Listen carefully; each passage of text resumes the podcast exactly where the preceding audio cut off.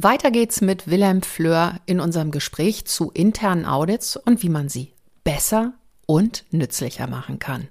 Heute zum Beispiel zu den Themen Planung, auch zu den Themen Qualifizierung der Auditoren und wie die sich das Leben an der einen oder anderen Stelle wirklich leichter machen können. Mehr ach so als ISO. Willkommen zu dieser Hörreise für selbstbewusste Managementsysteme. Hier geht es darum, wie Menschen und Managementsysteme ticken und bremsen und wie du sie gut und wirksam miteinander verbindest. Ich bin Susanne Petersen, deine Reisebegleitung und wünsche dir viel Spaß und ach so's mit dieser Episode.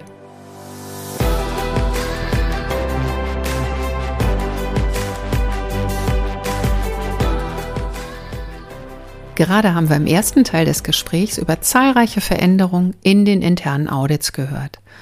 Und jetzt berichtet Wilhelm davon, wie denn externe Auditoren darauf reagiert haben.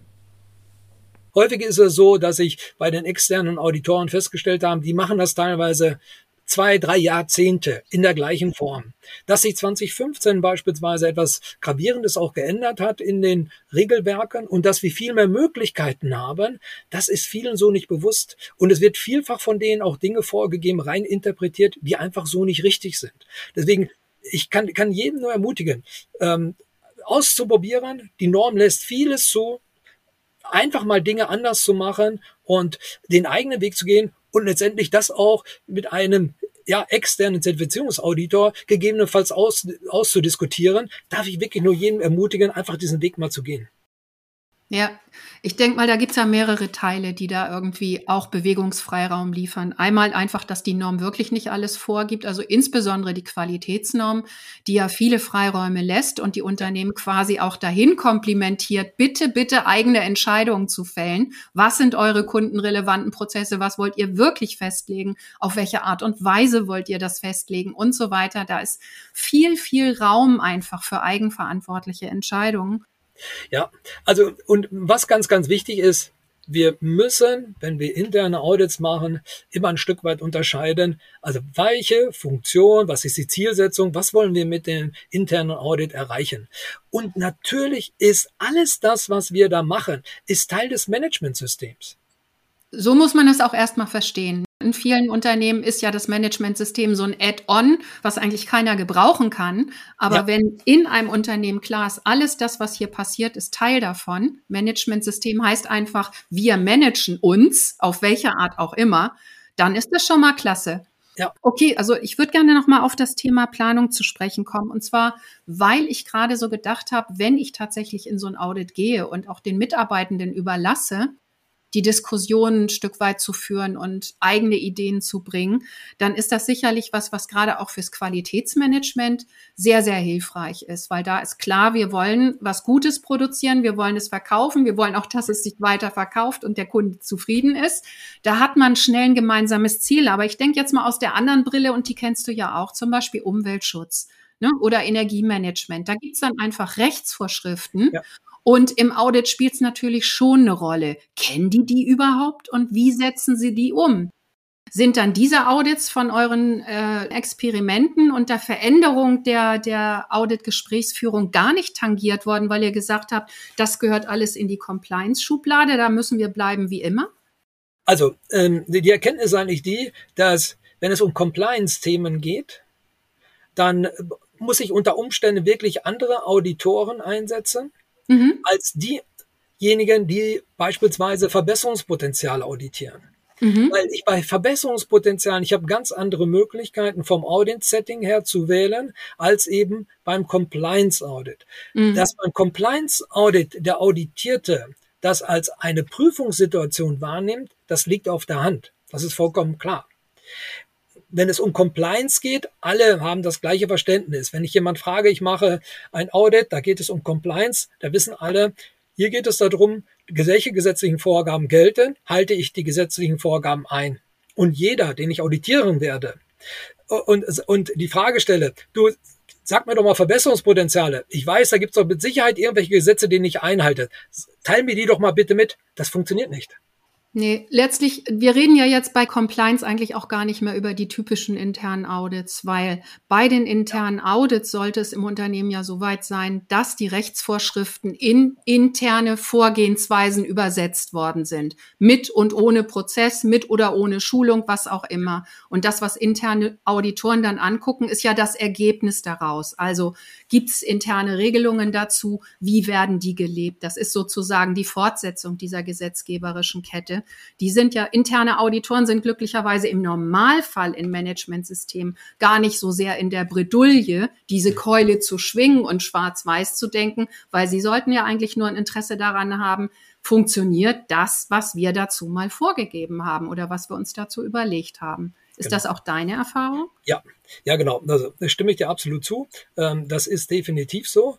Ähm, was ich allerdings auch feststelle, ist, dass unter dem Begriff Compliance sehr viele unterschiedliche ja, Erwartungen, Ver Verständnisse, ähm, Gedanken halt eben auch herrschen und mhm. äh, dass das, das, das vielfach da ja äh, nicht sauber differenziert wird. Also was ja. was ist was ist Compliance, was ist nicht Compliance? Ähm, wenn der Wirtschaftsprüfer beispielsweise äh, die Geschäftszahlen überprüft, ja was ist das dann? Ne? Ist das mhm. Compliance? Ist das ähm, ist das Konformität? Äh, ist das gesetzlich äh, bindend? Ist mhm. das was ne, was der externe Zertifizierer mit uns macht? Ähm, ist das auch Compliance oder äh, ist das nur Normkonformität? Ist Normkonformität? Mhm. Ist das nicht ganz so schlimm? Ist das weniger? Ist immer auch in den Normen Norm steht drin, dass wir Gesetze einhalten müssen. Ja, ja, klar. So, das, ähm, also das heißt, ähm, das ist gar nicht so weit weg, das Thema von, von Compliance. Und Compliance ist halt eben nicht nur Reach oder raus, sondern äh, das sind auch durchaus steuerrechtliche Themen. Und ja. die Frage ist jetzt, ne, die Frage ist, wenn wir ein internes Audit machen, wie weit gehen wir denn eigentlich dieses Thema an? Äh, sind wir da überhaupt, haben wir die Kompetenzen, um, ich sag mal, die Arbeit eines Wirtschaftsprüfers ähm, nochmal mhm. zu hinterfragen? Mhm. Und äh, berücksichtigen wir das? Müssen wir ja gar nicht, ne? Also da genau. müssen wir uns, glaube ich, gar nicht, genau. gerade auch gar keine Gedanken machen. Ich habe nur in einem meiner äh, Projekte den Effekt festgestellt, dass die Auditoren, die im Grunde verschiedene Arten von Managementsystemen, Qualität, Umweltschutz, auch Arbeitssicherheit auditieren, dadurch, dass dieser Begriff Compliance-Prüfung so im Raum steht und in dem Unternehmen auch große Wichtigkeit genießt, sich selbst eingeschränkt haben bei ihren internen Audits und sich im Grunde auch unbeliebt gemacht haben damit. Ne? Und das würde ich gerne ein Stück auseinanderhalten. Ich glaube, dass man interne Audits für Qualitätsmanagement 9001, Umweltmanagement durchaus so durchführen kann, dass man da nicht irgendwie wie der Stellvertreter des Gesetzgebers auftreten muss, weil es geht hier wirklich um was anderes. Es geht darum, wie setzt das Unternehmen die Dinge um und schafft es dadurch Risiken zu senken. Und ja, genau. Ja, genau. Also das Thema, genau, Risiko, Risiko, Risiken senken, Chancen zu identifizieren. Äh, die Möglichkeiten haben wir durchaus mit internen Audits, mit unserem Managementsystem, definitiv. Mhm. Ähm, wir sollten uns aber nicht die Schuhe anziehen, die uns einfach nicht passen, die vielleicht zu groß sind. Ähm, man, könnte, man könnte stattdessen überlegen, okay, gibt es daraus irgendwelche Erkenntnisse, die ich in irgendeiner Art und Weise nutzen kann, weil sie Teil des Managementsystems sind? Habe ich damit vielleicht auch die Möglichkeit, ja zukünftig meine internen Audits ja zu, zu, zu leaner, schlanker zu machen und zu sagen, mhm. okay, da muss ich vielleicht gar nicht mehr in die Bereiche reingehen, weil Controlling Finanzbuchhaltung, da ist ja einmal im Jahr schon der Wirtschaftsprüfer, der guckt sich das an. Vielleicht reicht es einfach, wenn ich eine Zusammenfassung von dem, von dem Bericht des Wirtschaftsprüfers mir anschaue, da steht drin, unser Controlling und unsere Finanzbuchhaltung, die wissen, worauf es ankommt, die wissen, welche gesetzlichen Forderungen da gibt, dann kann ich einen Haken da machen, dann muss ich eigentlich im Rahmen des Managementsystems dort vielleicht gar nicht mehr reingehen und sagen, okay, das machen ja schon andere. Mhm. Oder wenn Versicherungen vor Ort sind.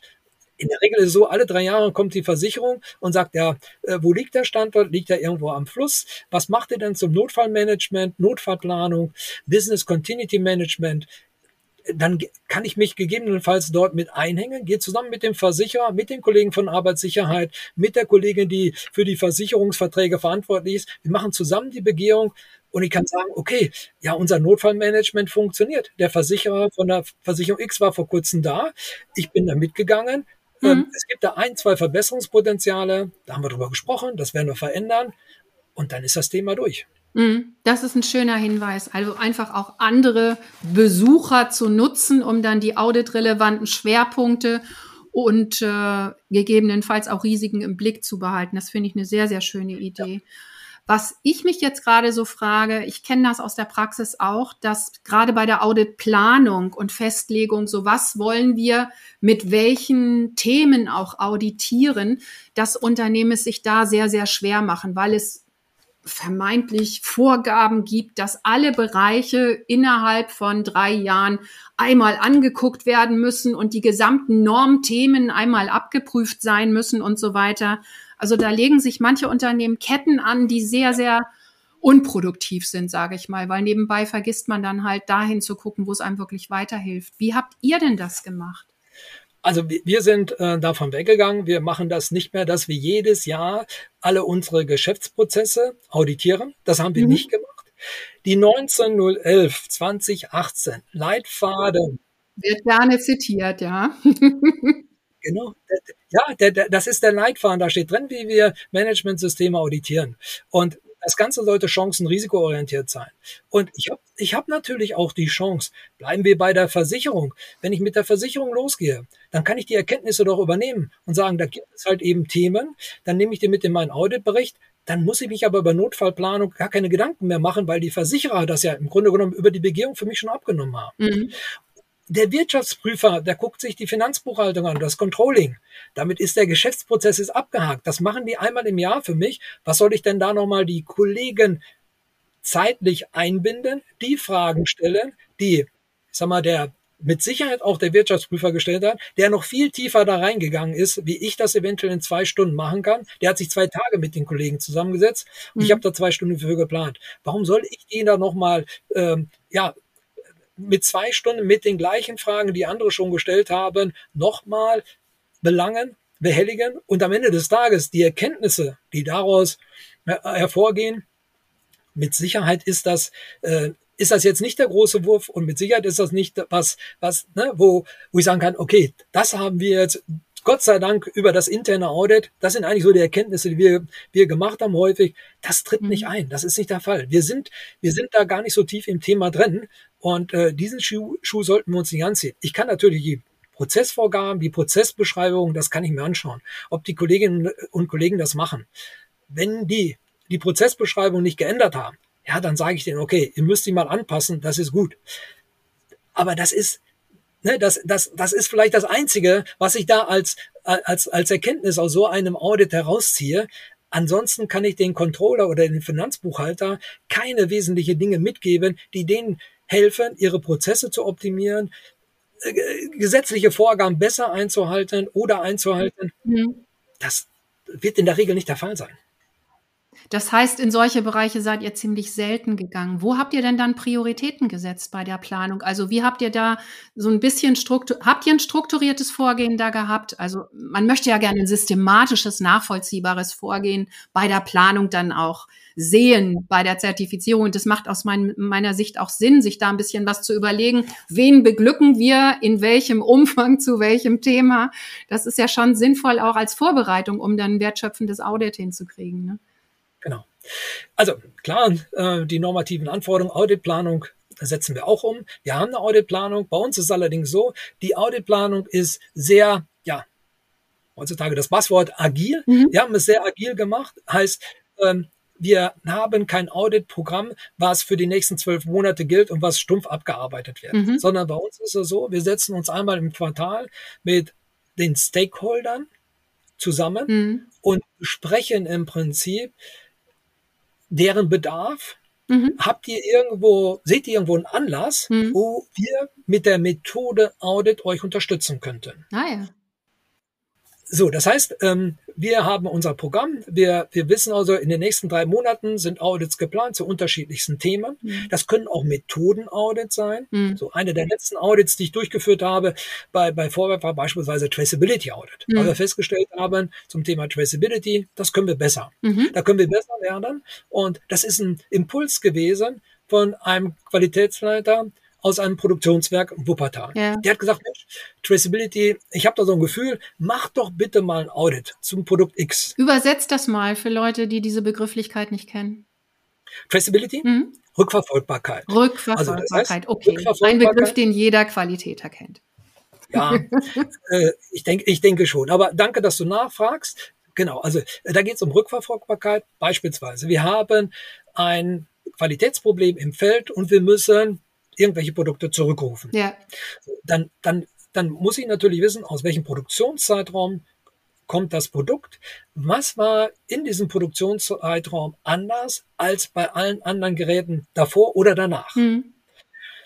ich muss das Ganze versuchen, irgendwo einzugrenzen und muss sagen, wann war das letzte Mal das, das, das IO, oder das, da- wann habe ich das letzte Mal ein Teil gemessen, was IO war? Und wann habe ich das erste Mal eventuell ein Teil gehabt, wo diese Funktion nicht gegeben war? Mhm. und kann somit den suspekten Bereich eingrenzen und sagen, okay, jetzt rufe ich die Bauteile, oder die Geräte, die ich ausgeliefert habe und produziert habe in dem Zeitraum, die rufe ich zurück, weil da könnten eventuell irgendwelche suspekten Teile drin sein, da könnten irgendwelche Fehler ähm, eingetreten sein, haben sich dort eingeschlichen. Mhm. Äh, die müssen wir vorsichtshalber zurückrufen, weil wir wollen natürlich nicht, dass der Kunde ein fehlerhaftes Teil bekommt. Mhm. Das Thema Traceability, und das ist ein schönes Beispiel, da sind viele involviert. Traceability fängt an in der Produktentwicklung. Mhm. Da habe ich schon mal den Produktentwicklungsprozess. Da ist der Einkauf involviert, weil wir haben auch viele Zukaufteile. Mhm. Über 80, 85 Prozent der Wertschöpfung findet auch bei Vorwerk eben bei den Zulieferern statt. In der Automobilindustrie nicht anders. So, das heißt, ich brauche also auch unseren unseren Einkauf dabei. Wie geht ihr denn mit den Anforderungen bezüglich Traceability um? Was teilt ihr euren Lieferanten mit? Wenn ich jetzt mal eine Traceability-Situation mal simulieren würde, könntet ihr mir denn zu dem Zukaufteil beispielsweise die Traceability-Daten liefern? Heißt, wann hat der Lieferant X das Bauteil gespritzt, wann hat der Bauteil, wann hat er das Bauteil ausgeliefert an Vorwerk und haben wir die Möglichkeit, jetzt bin ich in der Produktion, wann haben wir in der Produktion dieses Bauteil denn verbaut? Mhm. Und haben wir den ganzen Produktionsweg, können wir den rekonstruieren bis zu dem Zeitpunkt, wo das Bauteil das Werksgelände verlassen hat, in den Versand reingegangen ist, über den Versandwerkweg dann halt eben zum Kunden Z irgendwo angekommen ist. Ja, Um das zu rekonstruieren, streife ich im Prinzip so viele Prozesse, dass ich sagen kann, okay, das ist quasi, das ganze Management ist damit im Prinzip schon, schon abgedeckt. Mit einem Thema, einem kurzen Hinweis, wo du dann sozusagen, wenn du sinnvoll und wirklich fundiert gucken willst, schon in viele, viele Ecken schauen musst, um dann ein gutes Ergebnis zu kriegen. Genau, Ah ja, Ganz genau. okay. ganz genau. Das ist also so ein Impuls, der von einem Qualitäter kam, der einfach mit seiner Spezialbrille da ein Verbesserungspotenzial gewittert hat oder vielleicht gab es auch Vorfälle. Was für Impulse werden denn da noch verarbeitet? Also offensichtlich reagiert ihr da in den Gesprächen mit den Stakeholdern zum Teil? Gibt es noch andere Strategien, die ihr da verfolgt? Also, also zum einen, wie gesagt, sind es die Stakeholder ganz, ganz wichtig, dass wir bedarfsorientiert auditieren. Mhm. Wenn ich keinen Auftrag bekomme von den Stakeholdern, wird auch nicht auditiert. Also von den Betriebsleitern zum Beispiel, von den Führungskräften der Bereiche. Genau, Mhm. ganz genau.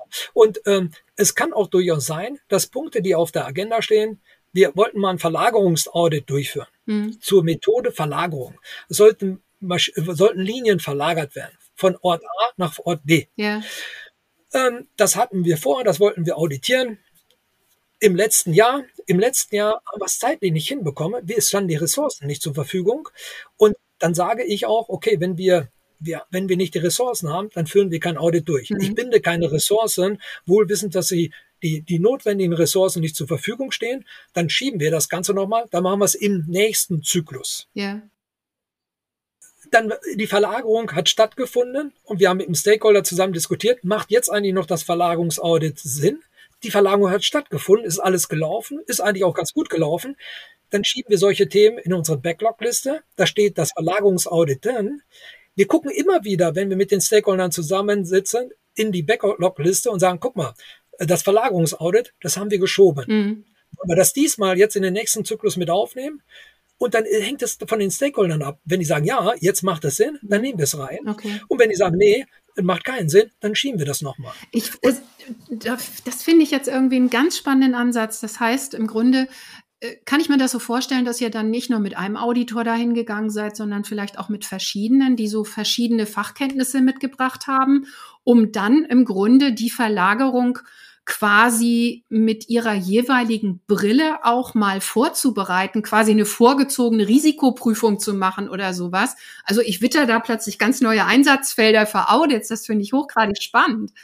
Ja, genau richtig. Also die Art und Weise, wie wir beispielsweise das Audit zu den ähm, ja, zur Verlagerung durchgeführt hätten. Plan war der, dass wir eben Kollegen aus dem Six Sigma Team dazu holen. Mhm. Die haben entsprechende Moderationskenntnisse. Mhm. Die sind teilweise viel stärker an den Produktionsprozessen und haben auch teilweise die Verlagerung mit begleitet. Mhm.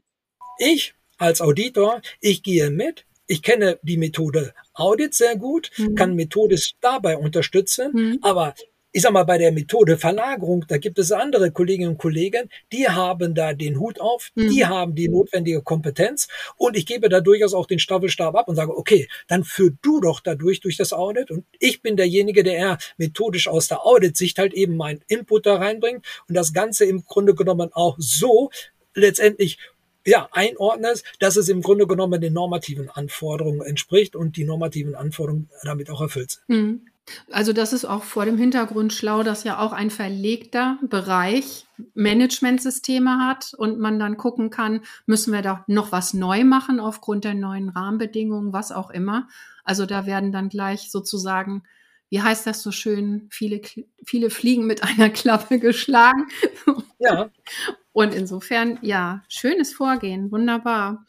Okay, dieses Agile gefällt mir unheimlich gut. Das finde ich schön, weil dadurch, auch dadurch, dass man im Gespräch bleibt zu der Planung, kann man dann tatsächlich in den Betrieben auch andocken an der aktuellen Situation und dem aktuellen Bedarf und kann dann wirklich auch im Grunde helfen, weiterhelfen und wertschöpfend auditieren, ja. wie es so schön heißt. Ja. Ne? Also für mich ist noch mal eine ganz, ganz spannende Frage. Habt ihr aus diesen Versuchen konkret Konsequenzen gezogen, auch im Hinblick auf Auditoren, Ausbildung, Weiterbildung und so weiter? Ein Gespräch zu führen braucht ja auch eine gewisse Sicherheit und braucht unter Umständen auch ein bisschen Moderationskenntnis oder was auch immer. Also habt ihr da auch Konsequenzen gezogen aus den ähm, wunderbaren Ergebnissen, ja. die ihr da hattet? Also zu, zum einen dadurch, dass ich ähm, ja, die Praxiswerkstatt mit der DGQ zusammen mit dem Benedikt Dommerhoff entwickelt habe, hatte ich die Möglichkeit natürlich, die Erfahrung aus der Praxiswerkstatt intern für mich und mein Team letztendlich auch zu nutzen. Mhm. Und äh, das das, das haben wir natürlich auch gemacht. Das heißt, äh, unsere internen Auditoren, ich habe die immer wieder Kolleginnen und Kollegen dann halt eben zur Seite genommen. Wir haben diese neuen Ansätze eben zusammen mal erprobt und äh, darüber haben wir uns auch ein Stück weit kalibriert mhm. und äh, ja, uns gegenseitig auch äh, weiter nach vorne gebracht. Aber es ist ganz, ganz richtig, was du sagst. Also ich glaube, das ist etwas, was man zukünftig stärker auch bei der Auditorenausbildung mit berücksichtigen muss, dass mhm. die Gesprächsführung eben auch durchaus eine andere sein kann und dass das nicht nur äh, ja heißt, Audit machen, Fragenkataloge abarbeiten und das Gesehene irgendwelchen Fragen zuordnen. So trivial ist es eben nicht, sondern äh, es ist viel wichtiger eben auch zu erkennen, was passiert auf der anderen Seite, für sich immer wieder zu reflektieren. Und das ist auch etwas, was wir machen. Wir kommen einmal im Monat zusammen, wie internen Auditoren. Mhm. Das ist für uns die Möglichkeit, nochmal zu reflektieren. Wir machen eine Retrospektive und sagen, was war in der Vergangenheit gut, was war weniger gut, wovon brauchen wir mehr, wovon brauchen wir weniger und was wollen wir zukünftig ändern. Ja. Seestern. Äh, Retrospektive, der eine oder andere kennt das, gibt aber viele andere Möglichkeiten, um eine Retrospektive durchzuführen einfach wichtig, um sich immer wieder zu hinterfragen, so wie wir es gemacht haben, haben wir die gewünschten Ergebnisse erzielt. Was sind die neuen Erkenntnisse? Was können wir anders machen? Was können wir besser machen? Ja, mal für alle Nicht-Scrummer oder nicht agilen Projektmanagementler. Retrospektive ist im Grunde ein regelmäßiges Meeting, in dem man seine Zusammenarbeit reflektiert. Ja. Während Review ein Rückblick auf die Ergebnisse und, und Prozesse ist, ist Retrospektive fokussiert auf die zwischenmenschlichen Geschehnisse sozusagen und ja. was man da dann verbessern kann, zum Beispiel in der Kommunikation. Gibt es genau. denn irgendwie ein Thema so aus deinen Erfahrungen, entweder mit deinem Team oder aus den Praxiswerkstätten, die du schon mitgemacht hast, auf welches Thema Auditoren, die jetzt neu in den Job kommen und auch gerne anders auditieren wollen, auf welche Qualifikation die sich vielleicht ähm, ja, stürzen könnten, welche Kenntnisse sie auch brauchen könnten, um da produktiver sein zu können, auch im Sinne des Unternehmens? Ja, also ich glaube, man muss einfach mutig sein. Mutig sein und, und Dinge anders machen, das ist ganz, ganz wichtig. Ja. Und ähm, da sollte man sich von, von dem lösen, ähm, was, was in der Vergangenheit vielleicht auch so äh, erfahrene Auditoren immer wieder vorgelebt haben. Mhm. Das ist mit Sicherheit nicht schlecht, sondern man sollte sich im Klaren werden. Also, wenn man im Audit andere Dinge und die Dinge anders sehen möchte, mhm. dann muss man letztendlich auch mal bereit sein, anders zu auditieren. Mhm. Einfach mal ausprobieren und gucken, was passiert. Und vielfach ist es so, dass der gesunde Menschenverstand schon ausreicht, um die Dinge richtig einzuordnen. Ja. Und, und ähm, das, das ist in meinen Augen eigentlich so die, die Quintessenz. Und ähm, ich glaube, wenn sich jeder so ein Stück weit daran orientiert und, und für sich akzeptiert, dass Audit halt eben keine Blaupause ist. Es gibt keine One-Fits-All-Lösung mhm. beim Auditieren. Die gibt es nicht. Jedes Audit ist anders.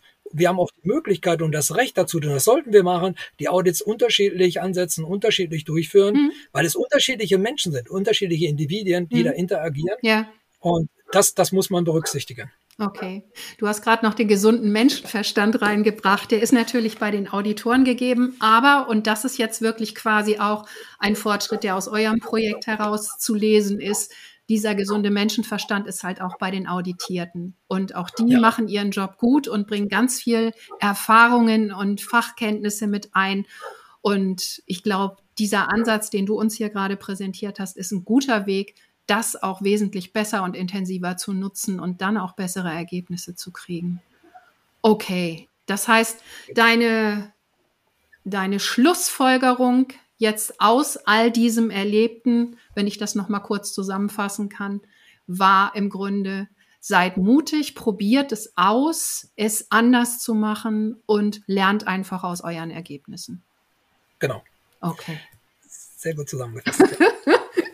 Fällt dir noch irgendwas ein, was du unseren Zuhörern, potenziellen Auditoren, die jetzt irgendwie vielleicht auch mit sich und ihrem Job nicht so richtig zufrieden sind, mitgeben kannst? Ja, auf, auf gar keinen Fall den Kopf in den Sand stecken, mhm. sondern ähm, auch die Diskussionen nicht mit externen Auditoren scheuen, sondern ja, offenen Auges da rein. Die Normen lassen extrem viel zu. Ja. Und da hin und wieder vielleicht nochmal in die Regelwerke reinschauen und äh, eigentlich kann man nicht vieles verkehrt machen. Einfach mal anders machen und ausprobieren. Und vielleicht auch mal ein bisschen Marketing machen zum Audit. Mhm. Wenn, wenn wir gute Audits gemacht haben, und das ist leider bei uns so, wir Qualitäter sind meistens nicht gute Verkäufer. Mhm. Wir, wir erzielen gute Ergebnisse, wir berichten aber viel zu wenig darüber. Nutzt das, nutzt das, macht Marketing über euren Job, wenn ihr gute Auditergebnisse erzielt habt. Und das ist häufig so. Wir, wir helfen ja auch der Organisation. Ja. Beispielsweise Rechtsverstöße, die wir aufdecken. Ne? Da, damit können wir Strafen umgehen. Da sind schnell mal 30, 40, 50.000 Euro, die dazu zusammenkommen können, wenn da irgendwas passiert. Wenn wir so etwas im Audit aufdecken, das sind Dinge, die helfen der Organisation. Mhm. Und dazu einfach mal Marketing zu machen, Audit in einem anderen Licht dastehen stehen zu lassen, ganz, ganz wichtig. Und wichtig ist auch, wenn wir mal was anders machen, erst einmal die aussuchen, die Kolleginnen und Kollegen, die auch bereit sind, sich auf so ein Versuchsexperiment einzulassen, ja nicht den, den, den das dickste Brett, sondern dass, dass man das immer gucken, dass man die Kolleginnen und Kollegen findet, dann ja, tolle Sache, was ihr da vorhabt. Ich unterstütze euch gerne dabei. Mhm. Und wenn das Ding funktioniert hat, dann einfach mal im Intranet mal eine eine kurze Anzeige schalten, die Leute aus dem Marketing mal ansprechen und sagen, hier, guck mal, wir haben im Audit was Neues ausprobiert. Den Kollegen, den ich da auditiert habe, der war super happy darüber und ja, das kann man einfach mal nutzen für internes Marketing, mhm. mal einen kleinen Artikel aufsetzen, den Kollegen dann mal vielleicht zum Interview bitten und dann einfach mal äh, so seine Stimme zu zitieren. Mhm. Das klingt glaubwürdig mhm. und lässt das Thema Audit schon wieder im ganz anderen Licht dastehen. Oh, wunderbar. Vielen herzlichen Dank. Das fand ich nochmal sehr, sehr schön, weil hier geht's wirklich auch darum, sei mutig und tu Gutes, aber rede auch drüber. Ne? Das genau. ist einmal gut, genau. sich selbst auch klar zu machen, was man für einen tollen Job macht und es ist vor allen Dingen immer gut, das Image der Managementsysteme und der Audits irgendwie zu verbessern. Und dazu muss man dann die Information ja auch mal nach außen geben. Sonst haben die Mitarbeitenden und Kollegen gar nicht die Chance, das auch zu sehen. Ja, genau. Insofern vielen, vielen herzlichen Dank, Willem. Okay, ich habe noch ganz viele Fragen an dich, aber ich glaube, wir sollten jetzt tatsächlich hier an dieser Stelle einen Punkt machen. Ich danke dir sehr, sehr, sehr für die Informationen und vor allen Dingen die Berichte aus eurer Praxis und aus dem, was ihr alles so erlebt habt. Ich bin sicher, dass viele Zuhörer und Zuhörerinnen da für sich ganz wertvolle ja, Impulse rausnehmen und äh, ja, insofern nochmal ganz dolle herzlichen Dank, auch dass du deine Reisetätigkeit und dein Nomadentum für uns kurz unterbrochen hast.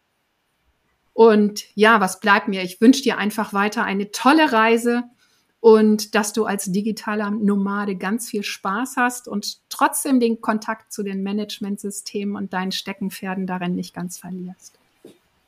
Vielen Dank, Susanne. Hat mir sehr viel Spaß gemacht. Danke, dass ich die Gelegenheit bekommen habe. Und ja, dir natürlich auch weiterhin alles Gute. Wir werden definitiv in Kontakt bleiben und allen Zuhörern und Zuhörern schon jetzt alles Gute. Äh, jetzt weiß ich natürlich nicht, wann das ausgestrahlt wird, Bald. ob das der richtige Zeitpunkt ist.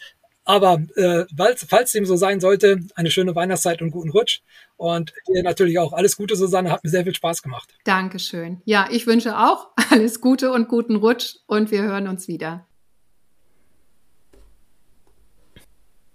Und auch wir hören uns wieder nach diesem spannenden Gespräch mit Wilhelm Fleur.